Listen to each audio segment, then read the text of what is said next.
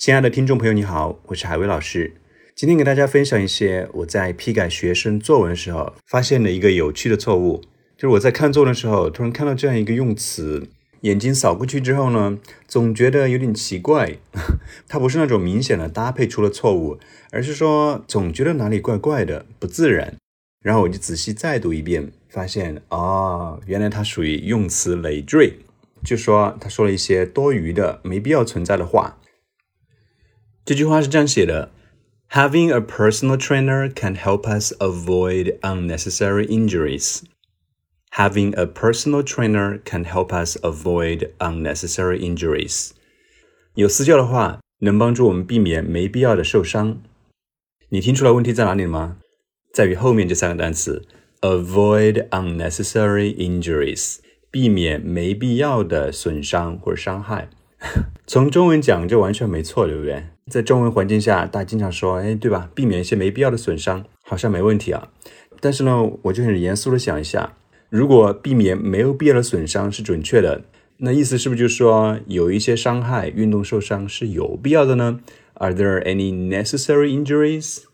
对吧？你这样一想就觉得挺奇怪了，好像也没有什么伤害是有必要的。所以呢，这纯粹是我们讲话习惯问题。我们中文环境里习惯这么说，然后大家觉得没什么问题。但是换成英语的话，你稍微多想一想，发现哇，这个逻辑有点搞笑啊。那么这个短语里面的 unnecessary 就是明显的用词累赘，在英语里面我们叫它 redundancy，redundancy of words。这个单词的书写，我在节目的文本里面给大家写下来了，看一下它 redundancy of words，就是固定的说法，就说用词比较的累赘，它的形容词叫做 redundant，表示累赘的。那我再给大家举一些用词累赘的例子。刚才我已经点到了，就说避免没必要的损伤。我们其实生活中还经常说避免没必要的损失，对不对？Avoid unnecessary losses，避免没有必要的损失。那是不是有一些损失是有必要的呢？对吧？逻辑上讲就有点奇怪了。因此呢，同样的我们说 avoid losses 就好了，不要说成 avoid unnecessary losses，这个叫用词累赘。同样的，有的时候学生会写这样一个短语：gain effective benefits，gain effective benefits，收获有效的好处。然后想，难道有一些 benefits 是 ineffective，没有效果的好处吗？对不对？这样挺好笑的吧？所以这里的 gain effective benefits 里面的 effective 呢，明显就是用词累赘了。那 benefits 肯定是好的啦。